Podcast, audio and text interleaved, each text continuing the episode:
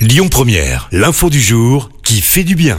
Et je vous parle ce matin d'une grande première. Il est anglais, il a 15 ans et il s'appelle Noah Matthews Matowski. C'est le premier acteur trisomique à décrocher un rôle majeur dans un Disney.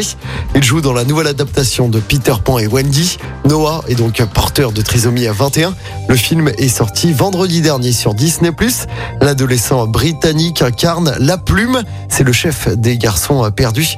Vous savez, cette bande de six enfants bagarreurs déguisés qui vit au pays imaginaire aux côtés de Peter Pan et qui refuse également de grandir. Dans le casting de ce nouveau film, on retrouve également Jude Law dans la peau du capitaine Crochet. Écoutez votre radio Lyon Première en direct sur l'application Lyon Première, lyonpremière.fr et bien sûr à Lyon sur 90.2 FM et en DAB+. Lyon Première